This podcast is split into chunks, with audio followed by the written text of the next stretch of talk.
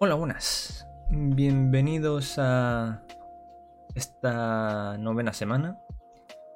Eh, noveno capítulo de Otaku Cast, el podcast de actualidad sobre anime, manga y videojuegos.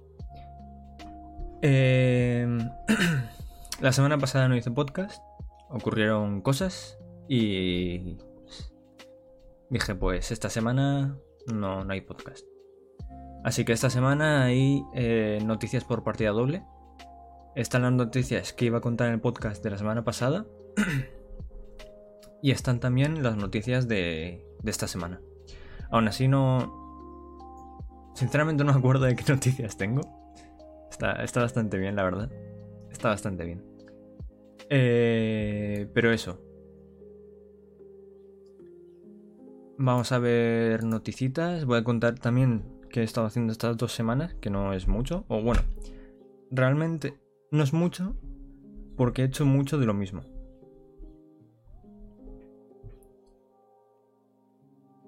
Eh, así que nada, eh, lo mismo. Eh, después de, terminar el, el, podcast, me pongo ahí a hacer mis cositas para subirlo a YouTube y a distintas plataformas como Spotify y demás, para que estén lo antes posible. Entonces, sin más dilación, vamos con lo que he hecho esta semana. Bueno, estas últimas dos semanas.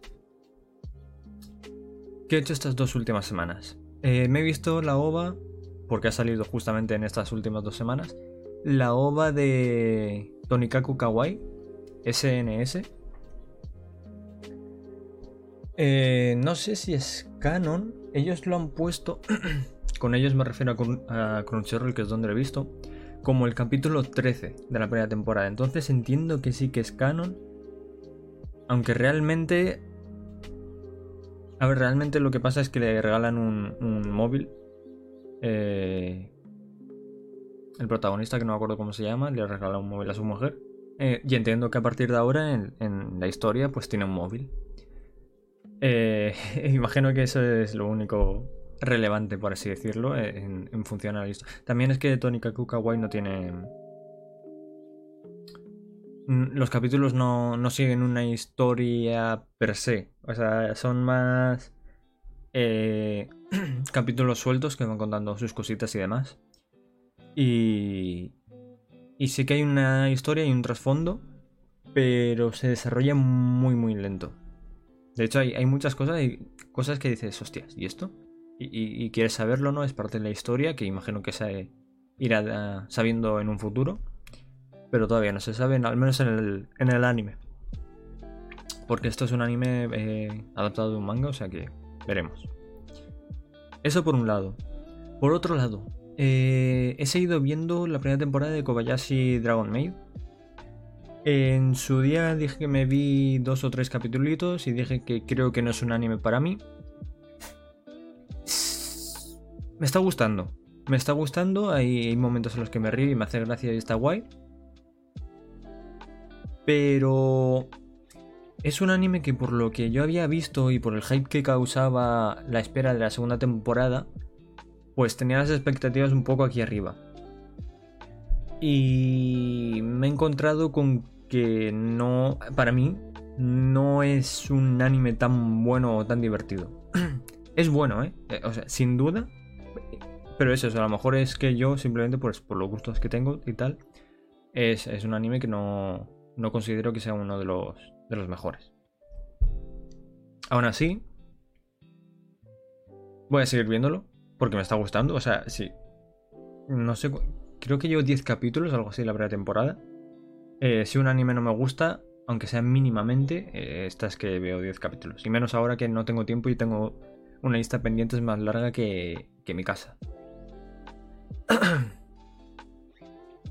Entonces, eso, he estado viendo el, el anime este del, del Maid. Está, está guay, la verdad, un slice of life con sus comedias y sus cositas. Eh, parece, por lo que he visto, porque me spoileo, que en la segunda temporada hay momentos más serios. Aquí, momentos serios, serios. No ha habido. No, que yo sepa, no, no ha habido ninguno. Así que eso, eh, seguiré viéndolo y, nada, y, veré la segunda temporada también, ya que está. Lo que sí que he estado haciendo mucho estas dos últimas semanas es leer. En concreto, Tokyo Ghoul. Me he estado leyendo el manga de Tokyo Ghoul. Yo ya me vi el anime en su día. El anime me decepcionó, me pareció una mierda. La primera temporada, pues me gustó, pero el final. Bueno, entiéndase primera temporada como Tokyo Ghoul y segunda temporada como Tokyo Ghoul Re, ¿vale? Lo que. Bueno, vamos a diferenciarlo en primera parte y segunda parte. La primera parte, que es Tokyo Ghoul y Tokyo Ghoul raíz cuadrada de A o algo así, creo que se llamaba. Me gustó, pero el final no me gustó. O sea, el final me pareció una grandísima mierda. No sé si es igual en el manga, ya lo veré. Lo descubriré tarde o temprano porque llevo ya más de 100 capítulos, o sea que no me queda mucho. Eh... y después, cuando anunciaron Tokyo Ghoul Re, pues dije, coño, voy a seguir leyéndolo a ver qué pasó después de esto. Y no entendía nada. O sea, es que no entendía nada. Los capítulos me dan la sensación de que se saltaban un montón de cosas. De que habían cosas que no las contaban bien. o sea, las cosas que contaban, las contaban mal encima. No sé, no sé. Eh, lo terminé porque yo qué sé, porque en ese momento tenía mucho tiempo libre. Pero de verdad que el anime de Tokyo Ghoul me pareció una mierda muy grande el, cómo estaba dirigido y todo. Y es una pena, es una pena porque yo estoy leyendo el manga y una buena animación Tokyo Ghoul lo podría petar bastísimo. De hecho ya lo petó en su día Tokyo Ghoul el anime. Pero si encima haces una buena adaptación, eh, tiene que ser la polla. Eh, de momento estoy viendo cosas, la historia no difiere mucho. Hay detallitos pero realmente es, bastante similar. Ay, perdonadme. Es bastante similar a. a lo que es el anime. Pero me está gustando mucho, me está, gustando mucho y. Y yo creo que para la semana que viene ya me lo termino, vamos. Y empezaré Tokyo Ghoul Re. Pero eso, básicamente eso es lo que he estado leyendo y viendo estas últimas dos, dos semanas. También está jugando pero solo a Rocket. no, he hecho nada más. Estado jugando a Rocket League con un desgraciado. Empezó la nueva season, me he viciado de mala manera. Eh, estoy intentando llegar a Diamante 3 en lo que es el competitivo. estoy estancado entre Diamante 1 y 2 y, parece que subir más de ahí me va a costar, pero bueno. Entonces, dicho esto, eh, nada, es que realmente estas dos semanas han sido un poco de chills. Y, no, he hecho mucho más. Eh, la verdad es que por lo general veo bastantes más cosas, pero bueno. No siempre se puede. Eh, dicho esto, vamos con las noticias. Que las tengo por aquí. A ver. Ahí está. Y vamos a empezar... No, no sé ni cómo las tengo ordenadas. Normalmente me las ordeno pero es que como ahora llevo un caos, eh, después de este podcast será, será distinto, pero ahora mismo llevo un caos. Ah, sí, bueno.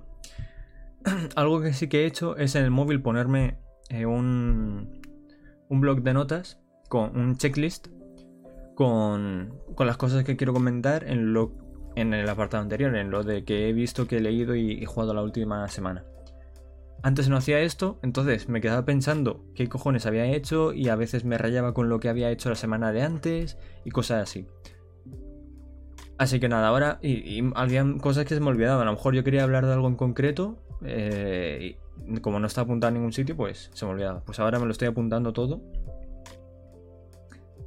para que no me vuelva a pasar eso.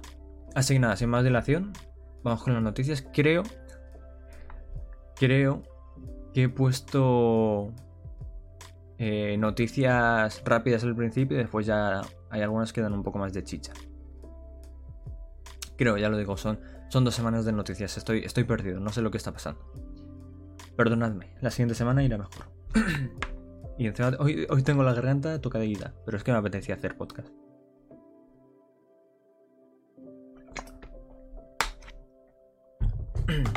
me apetece... A la mierda. Me apetecía hacer podcast. Entonces, vamos allá. Primera noticia. Eh, la plataforma Amazon Prime Video informó que el estreno del proyecto cinematográfico Rebuild of Evangelion el pasado 13 de agosto, hace 16 días, fue el más visto en Japón desde la llegada del servicio a tierras niponas en 2015. O sea, la saga Rebuild of Evangelion, que se estrenó el 13 de agosto, que todavía no me la he visto y me la quiero ver, pero es que no saco tiempo. No tengo tiempo. Me la quiero ver, pero no tengo tiempo. Joder. Eh, desde que llegó Prime Video a Japón, ha sido el proyecto que más visitas ha, conseguido en, Japón. Ojo. Eh, en el mundo a saber lo que es. Pero en Japón ha sido esto. Y en Japón, en, Prime Video se estrena mucho más anime que en el resto del mundo. ¿eh? En España, por ejemplo, se estrenan animes. Incluso había algunos que son una especie de simulcast que los sacan una semana después que en Japón.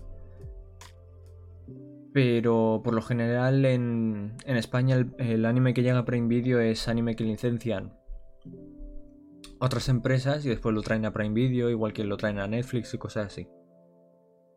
Eh, no suele, Amazon en España no suele licenciar muchos animes. En comparación con Japón, por ejemplo. O en, comparación con Netflix. Netflix trae muchos más animes que Japón. Aunque eh, que Japón digo yo, que, que Prime Video.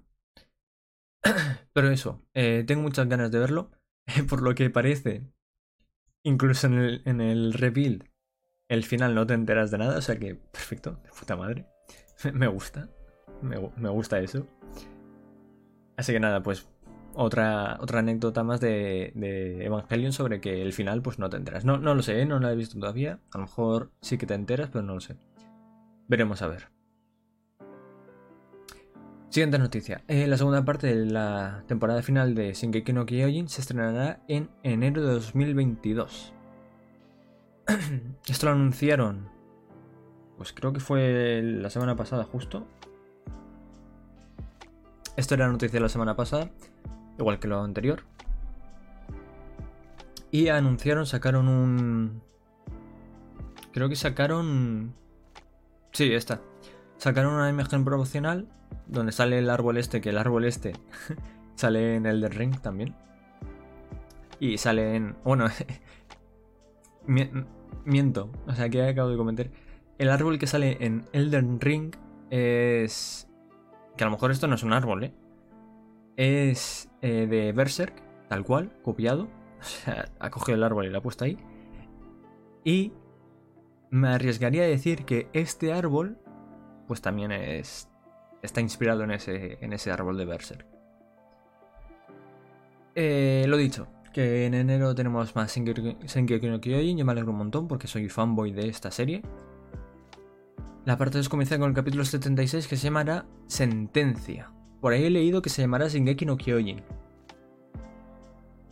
No, no sé dónde ha sacado eso, pero el eh, sentencia, o sea, es sentencia. Eh, el de Shingeki no Kyojin, creo que ya se emitió un capítulo que se llamaba Shingeki no Kyojin.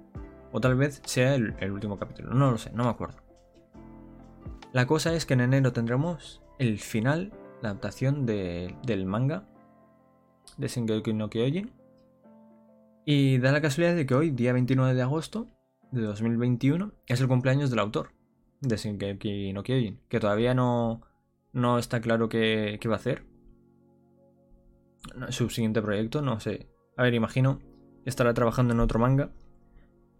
Pero que no le hace falta, que con la pasta que ha ganado con Shingeki no Kyojin, que, que ese señor se puede retirar ya si quiere. Que, que si trabaja, que si sigue sacando mangas es por vicio ya, ¿eh? Por dinero no es.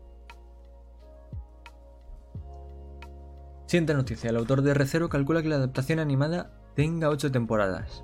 Ojo. Esto no significa que vayan a adaptar todo. O sea, se refiere a que para adaptar todo eh, su historia, todas las novelas ligeras de Red Zero, harían falta 8 temporadas en total de 25 capítulos cada una. Actualmente hay dos temporadas. Una, la segunda dividida en dos partes. Y tienen eso, 24-25 capítulos cada una. Pues él dice que para adaptar el resto de la historia harían falta otras 6. Si se adapta bien, que yo creo que se está adaptando muy bien. Y ojalá, esto es bueno porque significa que el autor eh, está predispuesto a adaptar eh, sus, seguir adaptando sus novelas ligeras. Yo creo que, ¿cómo se llamaba? White Fox, creo. Creo que se llamaba White Fox, el, estudio de, animación de Red Zero. Yo, yo creo que ha sido, es un éxito a nivel mundial. Entonces yo creo que si quieren pueden seguir adaptándolo, pero vamos. Yo creo que hasta 2023 no vamos. Tal vez en 2022 anuncien tercera temporada de Red Zero, pero no la veremos hasta 2023. pero ojalá, ojalá, porque a mí Red Zero es un, es un anime, es un isekai que me flipa. Me flipa, me flipa. Y es un anime, o sea, es, un isekai distinto. Al resto de isekais que se agradece. Y justo hay una noticia sobre isekais después. Siguiente noticia. Eh, Netflix dice que. bueno, lista. Que la tercera temporada de Bucky, Bucky Hanma, eh, se estrenará en septiembre de este año. Es decir, el mes que viene. No sé si había una. Creo que dijeron que el 12 de septiembre o algo así, o el 16, no me acuerdo de exactamente. Pero bueno, ya se anunció que iba a haber una tercera temporada sobre Bucky. Eh, Bucky, para los que no hayáis visto el anime, o leído el manga, que el manga es bastante viejo. Es un anime de pelea sin más, o sea, la historia es algo secundario. Tú sí vas a ver, igual que tengan Ashura, creo que se llamaba. Kengan, Kengan Ashura creo que se llamaba. Que es otro anime de peleas que hay en Netflix. Son dos animes que al final la historia hay, un porqué a las peleas. Por ejemplo, en Baki es eh, ser el, el hombre más fuerte del mundo y actualmente el hombre más fuerte del mundo es el padre de Baki y lo quiere superar. y, y en el caso de Kengan Ashura es que hay unas compañías que para dividirse por así el pastel de, de, los negocios y demás, pues organizan un torneo de peleas, contratan a alguien o escogen a alguien para pelear y se pegan ahí dos y el ganador se convierte no me acuerdo en, qué, pero eso, es que la historia es cero relevante en, este tipo de animes. Aquí vienes por las hostias y ya está. Tú aquí vienes a que a ver cómo la gente se de hostias y a ver sangre. No, no hay, no hay más. y más noticias de nuevas temporadas. Eh, Karakai Yousu no Takagi-san. Bromas pesadas Takagi-san en español tendrá tercera temporada y una película. Eh, se confirmó que el anime tendría una tercera temporada y una película de animación en el año 2022, es decir, el año que viene. Eh, no se ha especificado si la película sea canon o no. Pero eh, yo me empecé a ver este anime, pero no. O sea, es, muy. Es muy conocido en, el, en el mundo otaku. Pero a mí el, el, lo que es el, anime, no sé, no me... Hay, hay momentos que sí, pero por lo general me aburría bastante. Cuando empecé a verla, no sé, me aburría bastante. Es una relación curiosa, básicamente es eh, un chico y una chica que se gustan. Eh, obviamente no se confiesan el amor. Al chico se le nota que la chica le gusta y a la chica desde nuestro punto de vista también, pero desde el punto de vista del chico no. Y pues la chica, pues, imagino que para llamar su atención le hace bromas y demás. Esto es una versión light, por así decirlo, de la de Nagatoro. Nagatoro le hacía bullying, aquí le hace bromas. Ya está. Que bueno, dependiendo del tipo de bromas puede considerarse también bullying. Pero hasta donde yo vi, eran bromas eh, bonitas. Entonces eso, va a tener tercera temporada y una película. A ver qué tal. Eh, a los fans, pues imagino que se alegrarán mucho. Yo ya os digo, eh,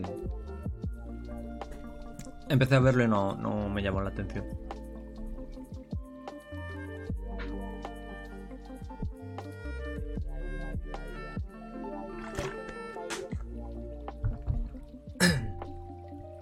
Tal vez tendría que haber esperado una semana más porque, tío, he tenido tres días la garganta tocada y y joder.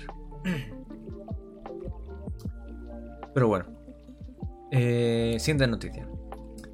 Tsumatsu no Valkyria, recuerdo Ragnarok, tendrá segunda temporada. Y yo aquí me pregunto, ¿quién? Yo todavía no me he visto la primera temporada, la tengo pendiente, como todo. ¿Quién ha visto la primera temporada y ha pensado, hostia, quiero una segunda temporada? Yo, yo diría que nadie, porque realmente los que querían esta primera temporada eran los lectores del manga. El manga yo lo he visto y tiene un dibujo brutal, que para nada está representado en el anime. Y además creo que también han cambiado de estudio o algo así. Eh. Ah, vale, lo que pasa, aquí cambian dos cosas y es que... Bueno, cambia una cosa. Y es que en la primera temporada se estrenó a nivel eh, mundial de una en Netflix. Aunque el anime no está producido por Netflix, está producido por Warner Bros. Y en esta segunda temporada se produce también por Warner Bros. También se estrenará en Netflix, pero se estrenará en otros canales en Japón eh, semana por semana. Y hasta que no se termine la emisión en, Japón, no se estrenará de forma global en, Netflix. Como pasa con muchos años, como pasa también con. Eh, eh, lo diré, Nanatsu no Daisei. O como está pasando ahora con Eden Zero o con eh, Shaman King, el reboot de Shaman King. No sé, eh, yo creo. A ver, al motor la ilusión ver su manga animado. Pero sinceramente, la animación era tan pobre lo que he visto yo. Es que no me he visto el anime, tío. He visto también, he visto escenas sacadas de contexto a lo mejor. Pero porque me han dicho no es así, la, animación es bastante me. Y es un poco eh, triste porque ya os digo que yo he visto el dibujo del manga y ahí es una pasada, es brutal. Siguiente noticia. Eh, Mapa contratará y entrenará personal para la producción de Chainsaw Man y futuros proyectos. Eh, básicamente, que me explicó en la entrada del blog que si bien él es un eh, freelancer que trabaja con Mapa, está colaborando con los productores de la formación de nuevos animadores para cultivar nuevos talentos que trabajen dentro de su equipo durante mucho tiempo. Que quiero que los nuevos miembros del personal sean capaces de producir diseños y animación con el vídeo profesional de Chainsaw Man al final de sus dos años de entrenamiento. El salario inicial será de 2.100 dólares al mes con aumentos una vez al año en julio en función de los resultados y una prima en marzo, según la marcha del negocio.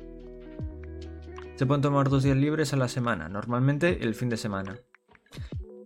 Esto me hace gracia porque realmente si estás en una deadline, en, un momento de entrega, ni días libres ni. Vas a estar ahí trabajando como en todos sitios, vamos. 2.100 euros, o sea, 2.100 dólares, que son unos 2.000 euros al mes. A ver, no sé si en España es mucho. Y en otros países será aún más. Pero no sé cómo estará el tema de la economía en Japón y no sé si eso es mucho o es poco o es como un poco el salario base, la verdad. A ver, sí que había por aquí eh, que ponía, a ver si lo encuentro.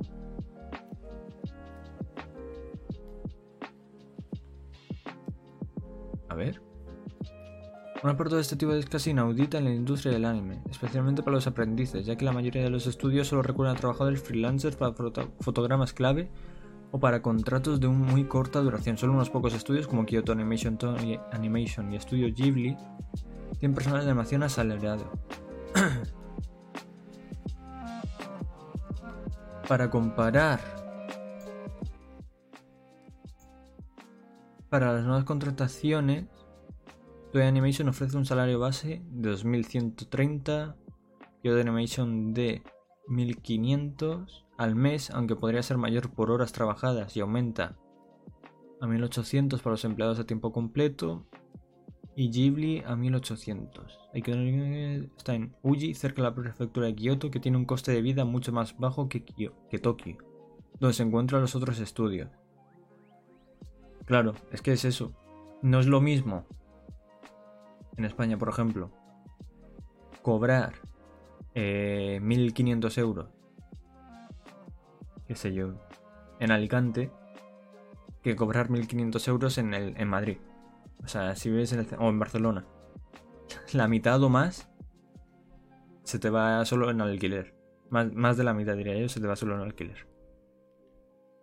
Pero eso, o sea, hace poco, esta noticia la he cogido porque hace poco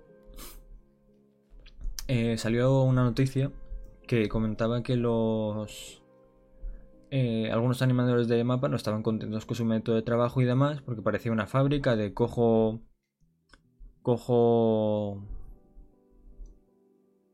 animadores eh, produzco este anime fuera nuevo anime cojo animadores produzco este anime fuera y así parecía una fábrica todo eso y sacaban muchos animes y no daba tiempo a a enseñar a esos nuevos animadores para que se quedasen, ¿no? Y no sé, parece que han decidido cambiar las cosas. Parece que era verdad. También hace poco eh, dijeron que habían comprado una nueva... Bueno, habían construido un nuevo estudio. Y el estudio tenía un montón de cosas ahí para que estuviese súper a gusto. con, zonas para descansar y demás, no sé. Pero al final, claro, es, es lo que digo, ¿no? Te pueden decir que tú tienes esto, pero cuando llega una fecha de entrega, a la mierda todo, ¿eh? O, se termina o se termina. No. Que necesitas estar tres días, o sea, tres semanas sin, sin parar. Pues tres semanas sin parar, bro. Después si lo pagan o no, no lo sé, imagino que sí. Aunque la meto... Es que el Japón con el tema de trabajar hasta morir es complicado. Siguiente noticia. Estas son dos noticias en una. Básicamente, la semana pasada... perdonadme.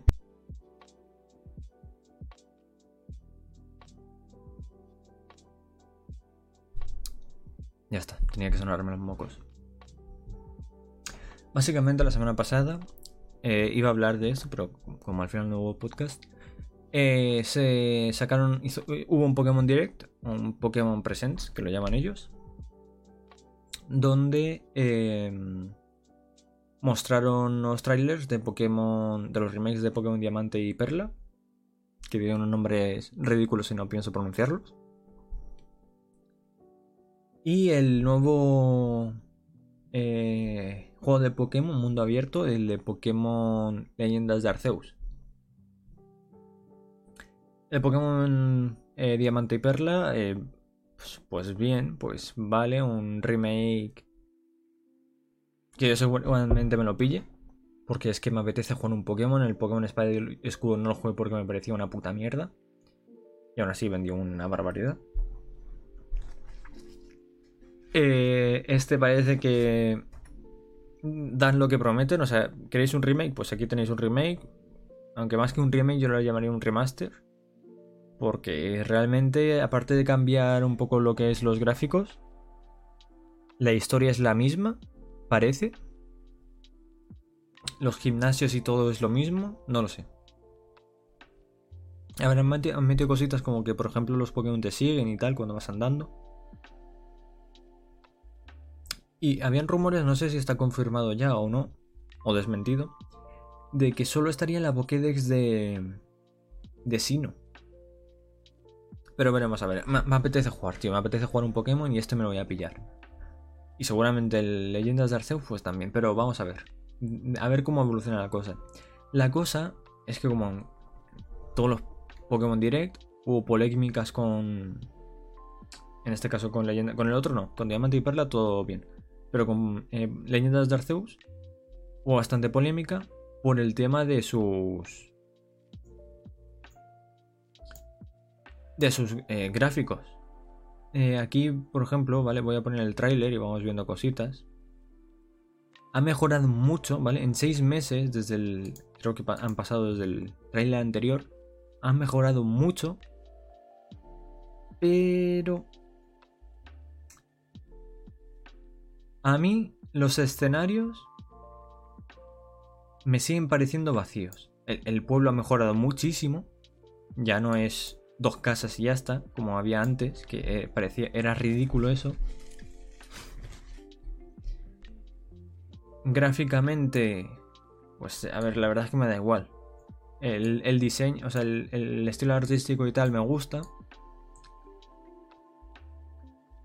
Pero, tío, es que... Es que esto parece de papel, tío. Es que esto... Es que esto no me gusta, tío. Porque se ve de fondo una montaña ahí como sombreadas, tío. A ver, si... Y, y, Es que, claro, es que la gente lo comparaba y es normal, porque al final es el referente de Nintendo Switch, no hay nada... Es que, tío, esto, mira, tío. Esto no me gusta, tío, esto... Es que es muy pobre, es muy vacío todo. Y son unas texturas muy, muy planas, no me gusta. No me gusta. Hay cosas que sí, pero después hay cosas que no.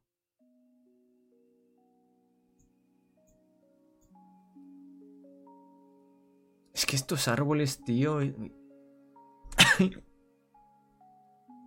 La gente los compara con Breath of the Wild. Es normal. Yo también lo comparé con Breath of the Wild porque es el referente. Más que nada porque está en la consola. En la misma consola. Entonces sabes de qué es capaz Nintendo Switch. Eh, yo, yo pienso. No está confirmado ni desmentido, pero yo pienso que Breath of the Wild fue el juego, el primer juego de Nintendo Switch y, la gente lo que decía era, Breath of the Wild han pasado cuatro años y más de cuatro años. Y Breath of the Wild es así y Pokémon Arceus es asa. No creo que esa comparación sea justa. Creo que sería más correcto decir que eh, Pokémon Arceus eh, debería de haber tenido más desarrollo. Porque Breath of the Wild se estuvo desarrollando para juego de salida para Wii U y no salió hasta la Nintendo Switch. O sea, en este caso Pokémon Arceus no es, no es el caso. Pokémon Arceus empezó desarrollándose en paralelo con eh, Pokémon Espada y Escudo.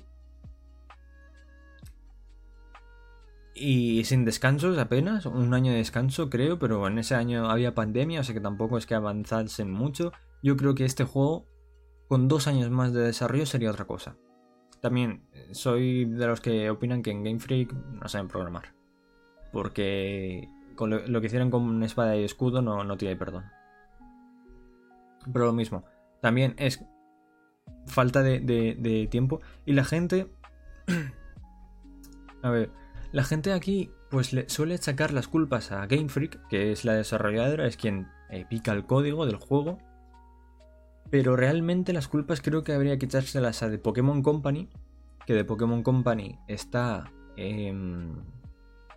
es, una marca creada entre Nintendo, eh, Creature Sync y, Game Freak. Nintendo tiene un 32% de, de, Pokémon Company, junto a los derechos del logo de Pokémon y el nombre de todos los Pokémon y el porcentaje que hay entre Creature Sync y Game Freak. se supone que está repartido a partes iguales, habrá un 33-33 o algo así. Pero no se sabe, o sea, son porcentajes que no se saben, o sea, que cogerlo con pinzas. Se supone que son, están repartidos iguales. Pero veremos. La cosa es que aquí muchas veces, porque dices, vale, necesita más tiempo, pues que Game Freak se tire desarrollando más tiempo. Pero ¿qué pasa?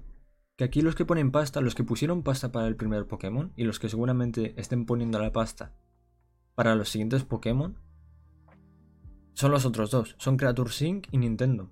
Son los los que ponen la pasta y los que deciden. Eh, Game Freak, yo creo, vale, como desarrollador que soy, aunque no de videojuegos, pero como desarrollador, es muy probable que Game Freak, aunque quiera estar un año más o dos años más, eh, Nintendo y Creature Sync digan no, ¿sabes? Digan, lo sacas ahora porque vamos a vender una barbaridad igual, o sea que nos da igual. ¿Para qué vamos a seguir gastando dinero cuando vamos a vender lo mismo? Y tienen toda la razón porque Pokémon Espada y Escudo es una puta mierda y vendió 30 millones. Entonces, que puede que venga gente y diga, no, Pokémon Escudo está muy guay porque el competitivo y la caza de Shinies. Ya. El competitivo, yo no lo juego, el tema de los shinies, pues ni fu ni fa.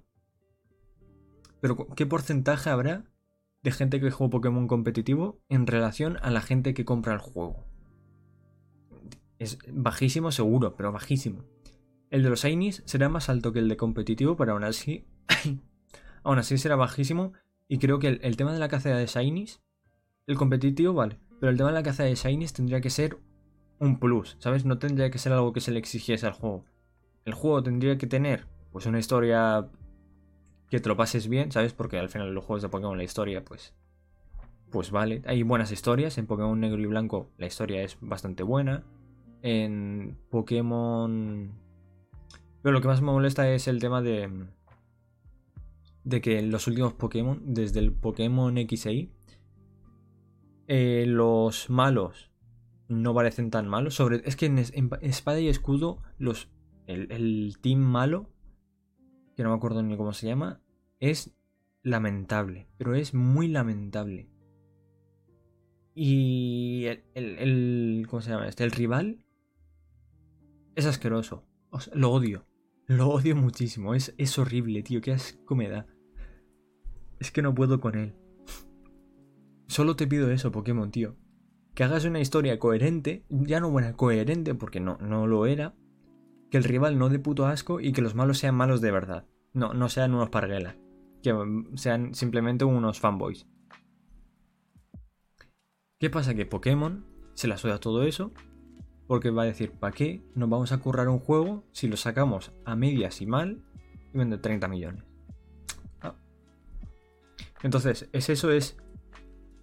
Yo veía muchas veces, y lo sigo viendo y va a seguir pasando, que la gente se queja de que, ¿por qué cojones Pokémon hace esto así? ¿Por qué lo hace? Porque vende, porque le da igual, porque Pokémon no va a cambiar nada hasta que no deje de vender. ¿Por qué he sacado dos versiones? Porque vende, porque con dos versiones consigue que una misma persona, en vez de comprarse solo un juego, se compra dos. Entonces, ¿a qué cojones va a sacar solo una versión? Si sacando dos vende más, lo suyo es que vendiese lo mismo. Porque la gente escogería entre una versión o la otra. Pero la gente no, la gente compra dos juegos. Porque tiene, quiere tener las dos versiones que solo cambia el legendario y algunos Pokémon exclusivos.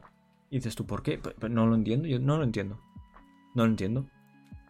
Y como no entiendo, pues no lo entiendo. Y punto.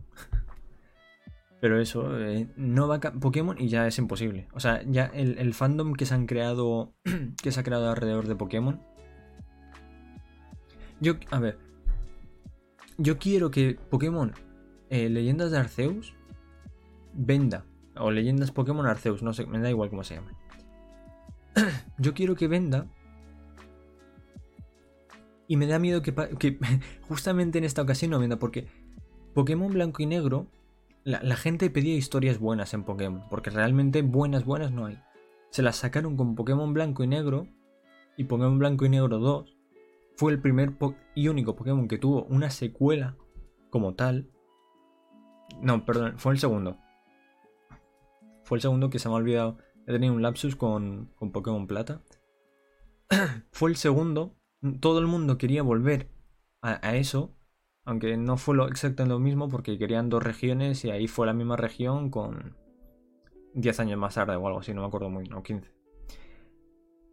La cosa que esos juegos no vendieron bien. ¿Qué pasa? Que Game Freak dijo, bueno, Game Freak, eh, de, Pokémon, de Pokémon Company dijo, pues bueno, si no venden bien es porque la gente no quiere esto. Volvieron a lo de antes, vendió mucho y dijeron, pues ya está. ¿Qué va a pasar con Pokémon Leyendas, eh, Leyendas Pokémon Arceus?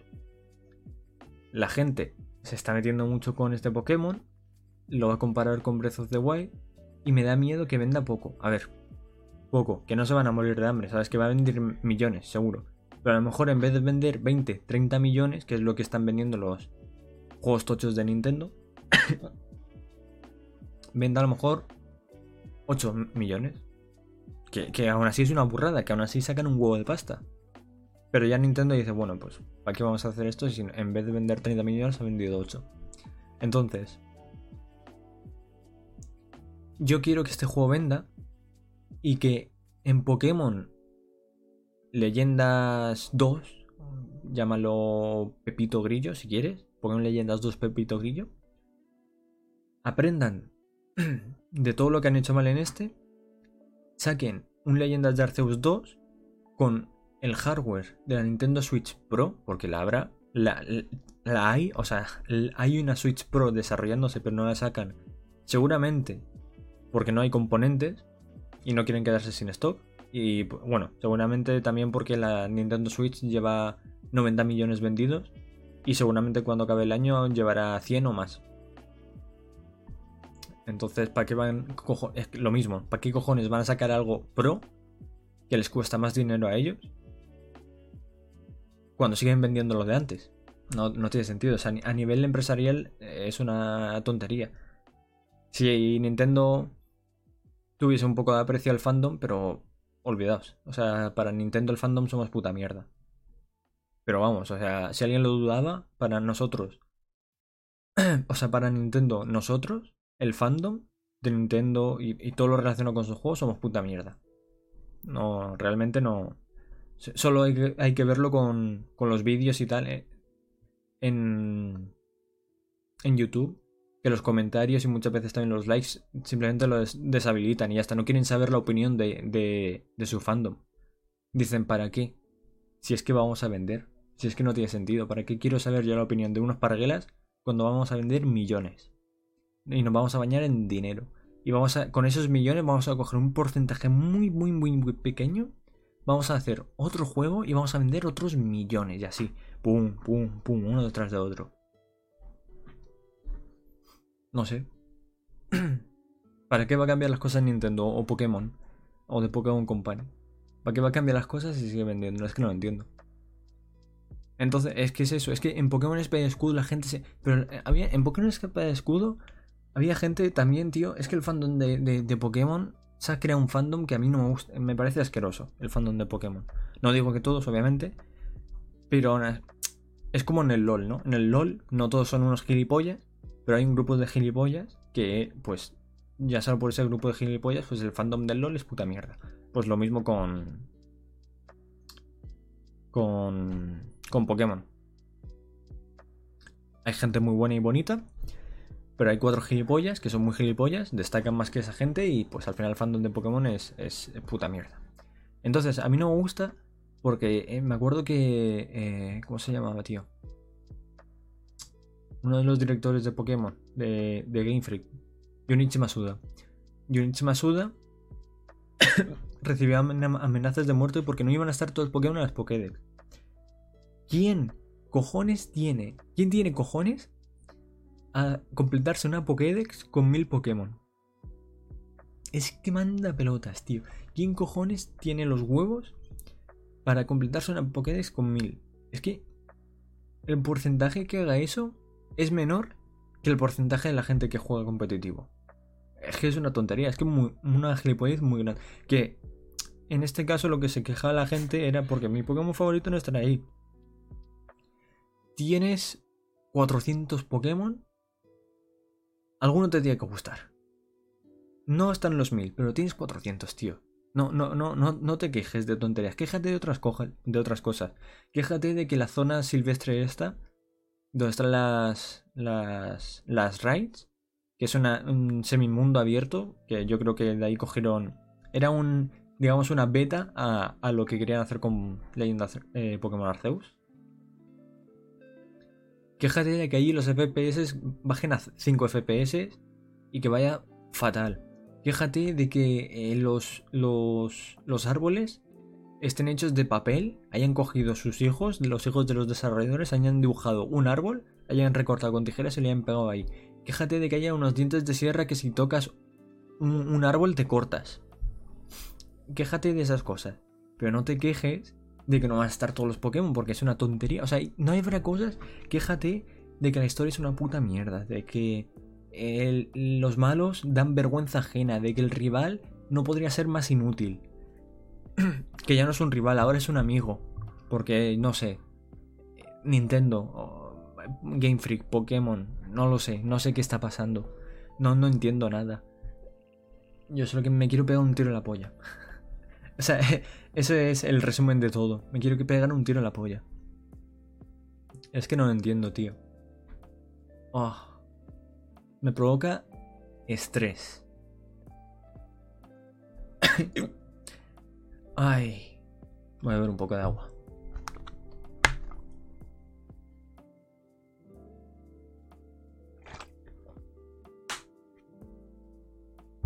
Y a mí me jode. Porque yo. Yo he crecido con Pokémon. Tengo por ahí todavía peluchitos de, los tres iniciales: de Bulbasaur, Charmander y Squirtle. Yo he crecido con el anime de Pokémon, con las cartas, con los juegos, con las películas. Tenía yo las tres primeras películas, las tenía en vídeo. Tenía un montón de cartas que desaparecieron y hicieron plof. Me acuerdo que tenía también, yo que sé, sábanas de Pokémon. Eh, tenía un Pikachu de estos regordetes, ¿sabes? Que era todo gordo. Que era todo gordo porque era, era el diseño del Pikachu original, que era todo gordo y era maravilloso.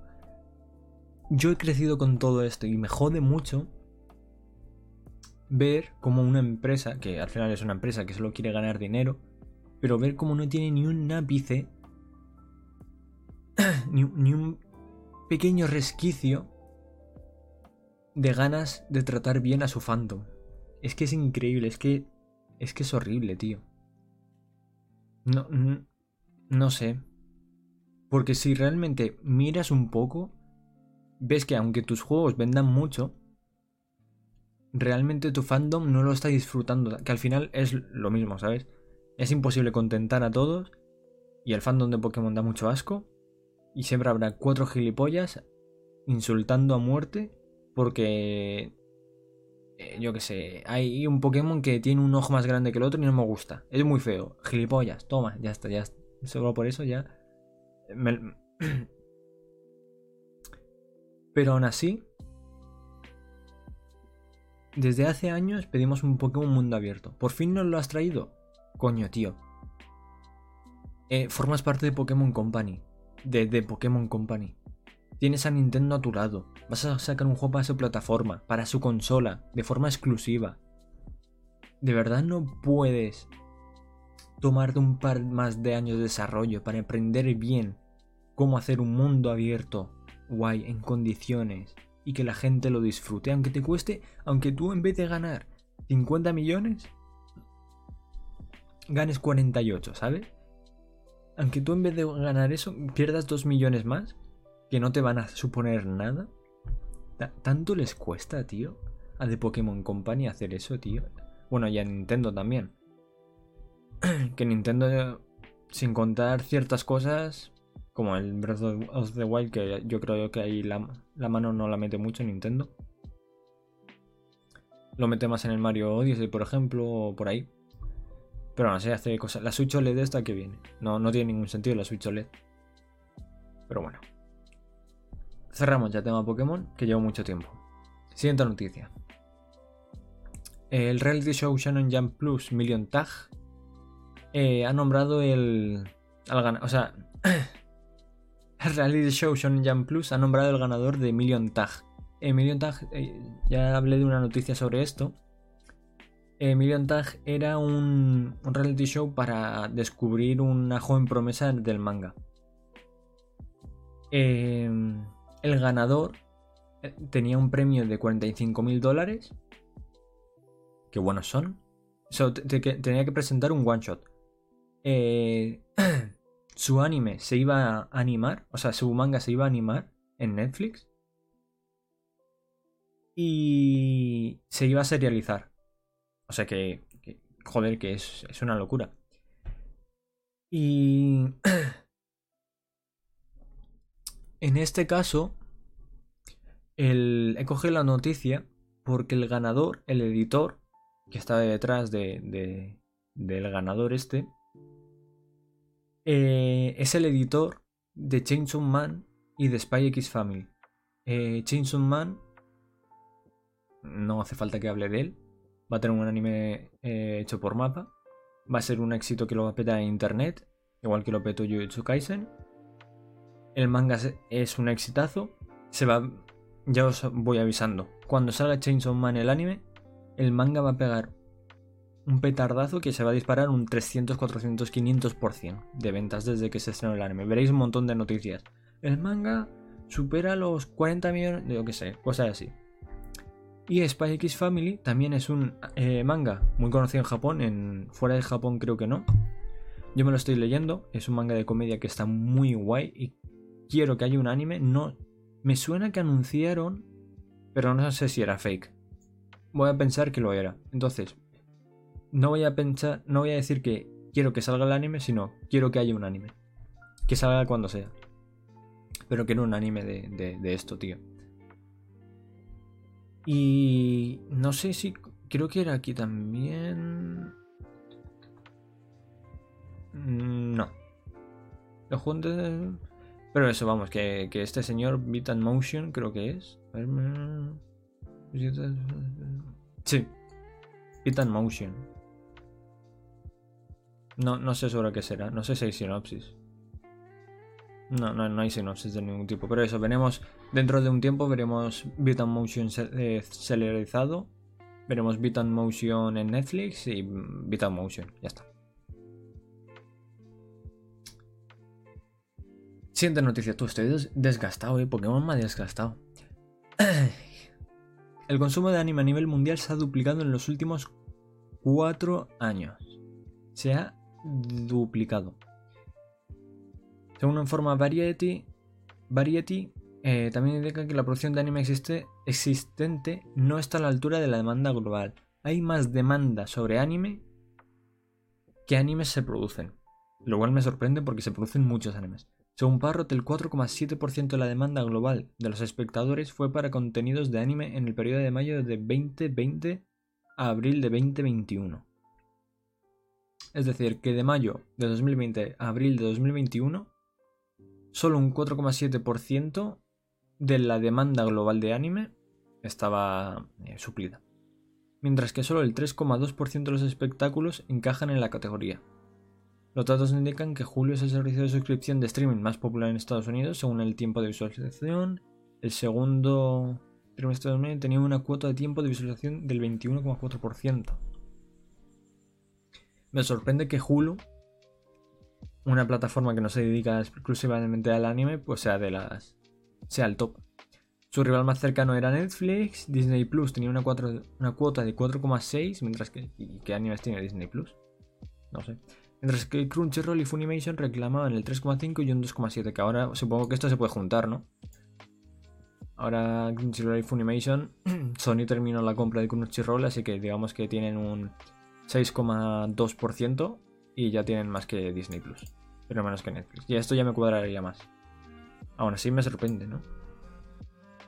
Rojas comentó la descripción por parte diciendo que el acuerdo sería una victoria para las para Sony si puede atraer a un mayor número de suscriptores, sin embargo también hizo una distinción entre los superfans del anime y los usuarios ocasionales, diciendo que si este último grupo está detrás del crecimiento, entonces las plataformas de streaming más grandes como Netflix y HBO Max ofrecen el género como parte de un catálogo más completo, bla bla.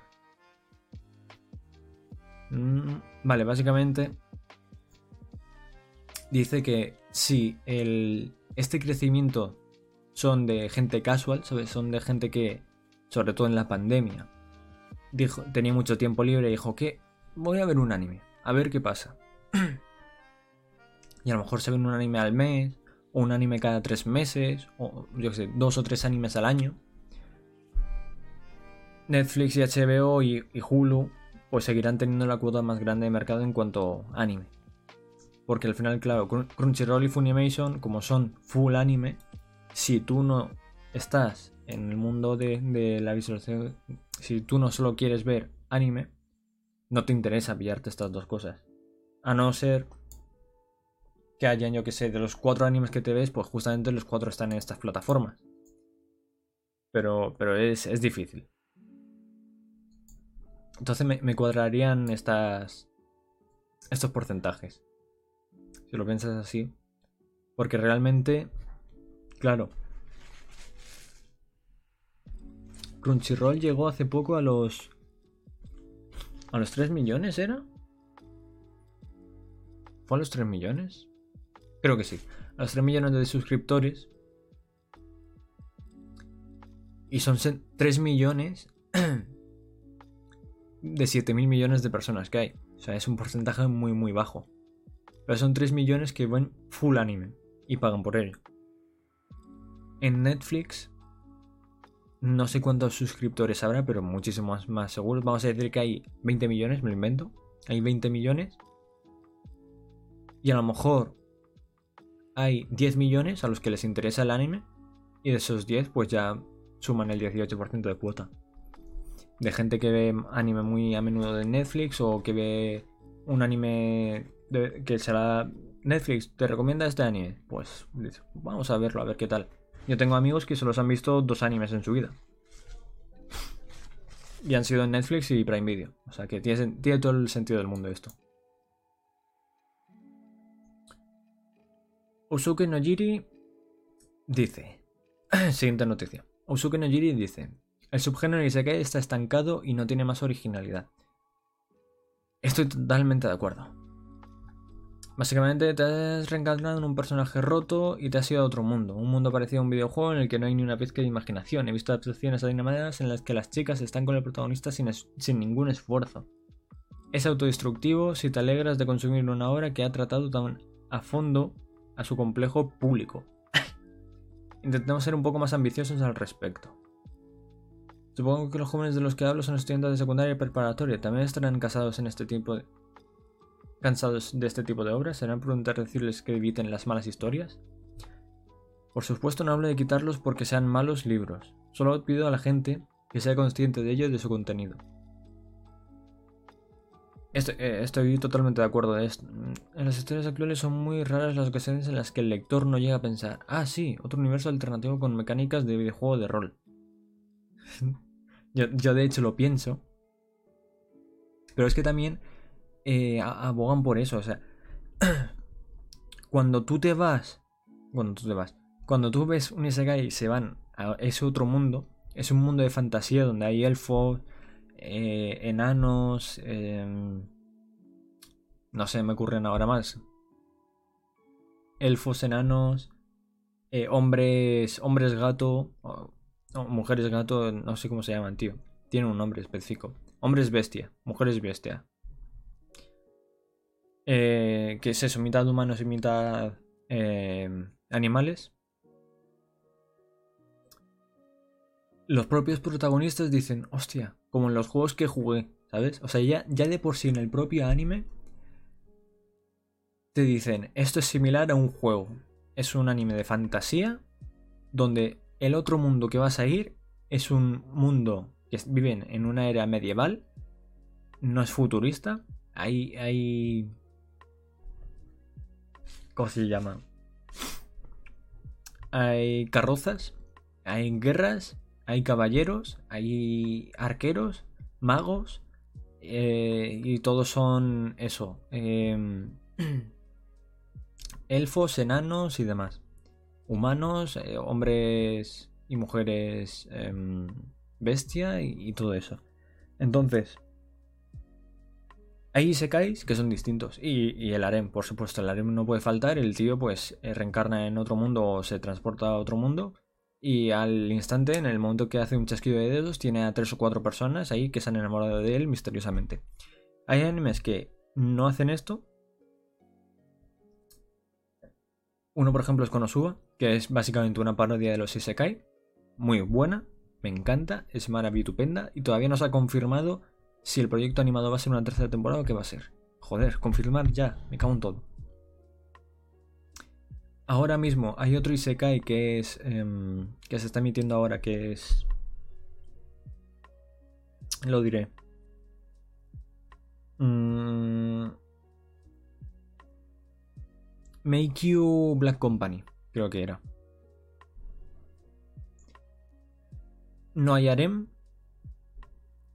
y el protagonista es un parguelas.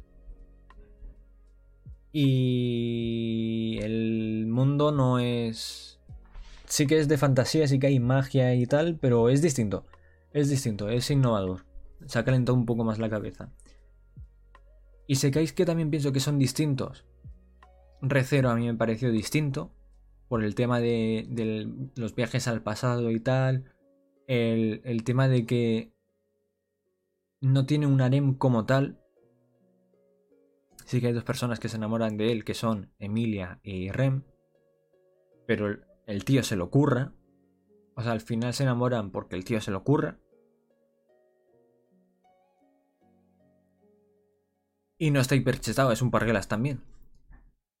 Otro Isekai así que se me ocurra.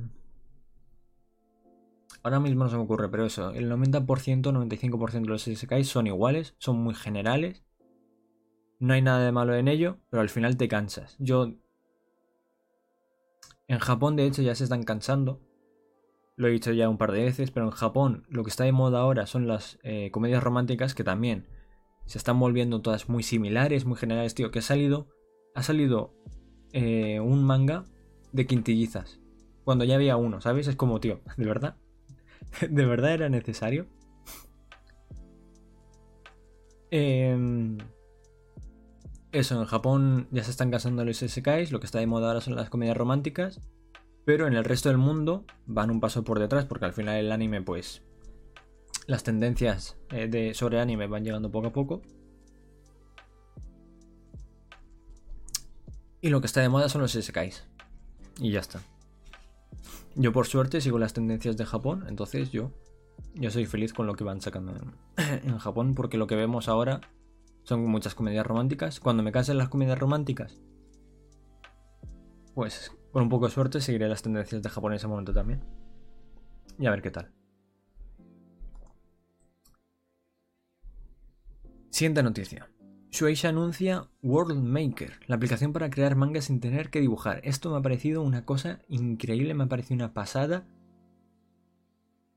Y, creo que va a llegar a, nivel mundial. El sitio oficial escribe World Maker proporciona herramientas para convertir en un mangaka. En el primer paso escribirás el guion, diálogos, líneas, frases de tu manga. La aplicación World Maker dividirá automáticamente tu guion en cuadros, paneles de manga. Luego podrás colocar las imágenes de los personajes de biblioteca de la aplicación World Maker. Además habrá una opción para añadir tu imagen en tu manga también. Actualmente la aplicación cuenta con más de 600.000 imágenes de fondo, efectos y personajes que puedes elegir para expresarte en el manga. La aplicación se lanza en dos fases, la beta cerrada y la beta abierta. En la beta cerrada solo unas pocas personas serán seleccionadas mediante un sorteo. Pero no hay nada de qué preocuparse, la beta abierta se lanzará el 22 de septiembre. Y estará disponible a nivel mundial, no solo en Japón es que me parece. Para los probadores de la beta cerrada, los desarrolladores buscan 500 participantes que, pero lamentablemente muchos usuarios no podrán unirse porque las solicitudes ya están cerradas. Finalmente habrá un concurso entre los usuarios de la versión beta y dos ganadores obtendrán su manga one shot dibujado por Shiro Usazaki. Act Age, a saber, esto no sé cuáles son, Yukuso y Koji Usich, esto no sé cuáles son. Shiro Usazaki. A ver. Shiro Usazaki. Shiro Usazaki es la artista de Actage, que Actage, por si no lo sabéis, es un manga que se canceló debido a que el autor, ¿vale? Era un manga de dos personas, el autor y el artista. Pues el autor eh, fue encarcelado porque abusaba de menores y el manga se suspendió todo esto y es una pena porque el, el diseño de, esta chica e, es, increíble, me parece. O sea, a mí me gusta un montón, tío, me parece increíble. Y el, se ve que el manga también estaba muy guay. Entonces fue una pena que el autor, pues al final acabase siendo un gilipollas. Pero, eh, sí, esta señora ahora está trabajando, por lo que he leído por ahí, está de, mm, haciendo ilustraciones para VTubers y cosas así. Pues me mola que le hayan cogido para hacer esto. Porque de aquí, igual que en el concurso de antes, de aquí puede salir, porque encima es a nivel mundial. Entonces de aquí puede salir algo muy guapo. De aquí puede salir un one shot que al final acabe convirtiéndose en manga. Y tal vez esta chica pues recupere su trabajo como mangaka, como artista en este caso, si quiere. Porque a lo mejor no quiere, a lo mejor no le interesa. Entonces aquí hay un tráiler de lo que es el World Creator este. Entonces, empiezas aquí, tú puedes escoger eh, las escenas repartidas en cuadros, puedes escoger los fondos predeterminados, hay personajes predeterminados y con los bocadillos y todo, y tú simplemente cuentas la historia, lo vas rellenando. Lo cual es que me parece una idea cojonudísima. Es que es una pasada. Es que yo, me yo, no tengo ni puta idea de hacer esta mierda, pero me voy a descargar porque me apetece, tío. Me apetece hacer mis historias, tío. Es que cualquiera que estemos en el mundo del anime y el manga, ¿quién, quién no ha soñado nunca con decir, joder, cómo me molaría hacer un manga o un anime con mis historias, tío? Es que yo voy... He visto esto y digo, es que se me ocurren aquí unas historias que ahora puedes, más o menos. Y, si encima dibujas bien, pues ya de putos locos, ¿sabes? Nada, me parece una locura, me parece una idea genial. Yo me lo voy a descargar y a ver qué sale. Ya os iré comentando si, sale alguna cosa divertida. El 22 de septiembre sale la beta abierta. Tengo, tengo, ganas, tengo ganas de probar esta cosa. Pero eso. Vamos con la última noticia. Star Wars Vision será un anime hecho por estudios como de... Esto no es lo que... Aquí. Hay un nuevo tráiler. Han sacado un nuevo tráiler de Star Wars Vision Star Wars Vision es una serie de cortometrajes hechos por un montón de estudios de animación. Entre los que están Production IG, conocidos por Ghost in the Shell o Psycho Pass. Psycho Pass me parece una cosa increíble. Me flipa ese anime, me lo quiero volver a ver. Está Studio Trigger, por hacer Kill la Kill, Promare o Tengan Topa Gurren Lagann, entre otros. O sea, Estoy aquí diciendo los más destacados y los que salen aquí porque yo no me acuerdo de todos. Pero hay un montón de animes más que han hecho cada estudio. Están. Está Estudio Colorido. Que Estudio Colorido es el que se encargó de animar Burn the, eh, Burn the Witch. Eh, que es una adaptación del manga de Tite Kubo. Tite Kubo es el autor de Bleach. Hizo un manga de tres capítulos que es Burn the Witch dijo que iba a sacar una segunda temporada. Y yo me vi el anime, que está en Crunchyroll, por cierto, creo que está gratis. Y a, mí me gustó mucho. no es un anime increíble, pero me gustó mucho. Se encuentra también Kamikaze Douga, que trabajó en las adaptaciones de los primeros arcos de JoJo's Bizarre Adventure. También está Kinema Citrus, que a lo mejor no te suena por el nombre, que a mí no me sonaba, pero es quien hizo la adaptación de Made in Abyss, que es una adaptación muy buena. También está Sainz Saru, que hizo eh, Ride Your Wave, que es de Masaki Yusa. Masaki Yusa Yuasa es un director eh, muy bueno de anime. Y Ride Your Wave es, es, una buena película porque tengo yo no la he visto, pero es, es un poco sad. Y también está Geno Studio, que es la que adapta Golden Kamuy. Entonces, vamos a ver el tráiler. No soy mucho de... Creo que este tráiler es nuevo, al menos. Esto es, esto es una imagen del primero. A ver. Vamos a ir aquí.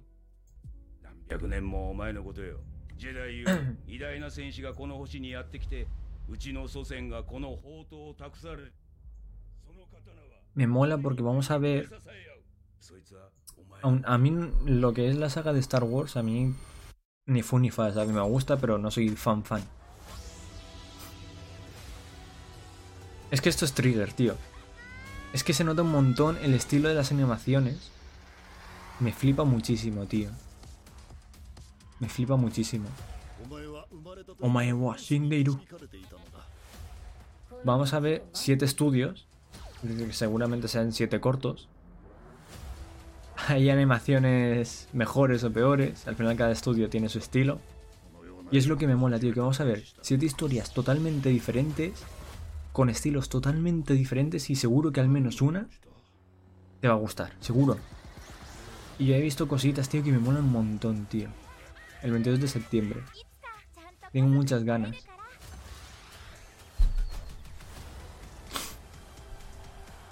Es que me parece una pasada, tío.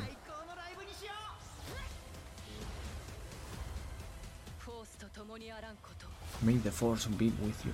Hay animes. Esto es, esto es trigger, tío. Es que es, es muy trigger el diseño ese.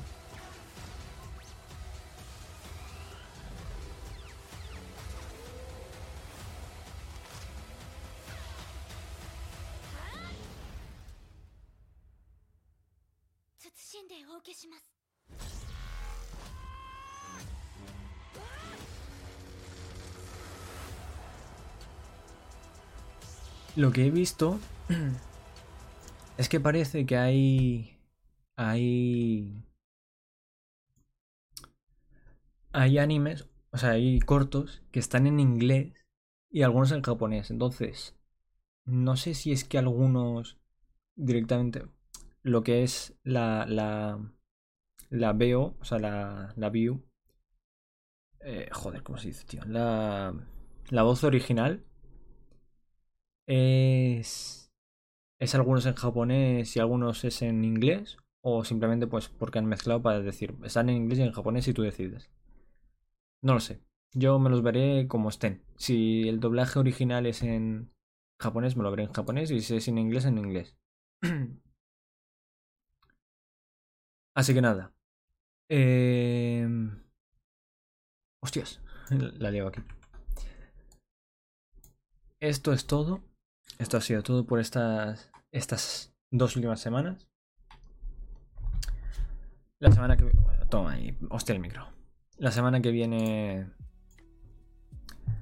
volveré con un nuevo capítulo de podcast.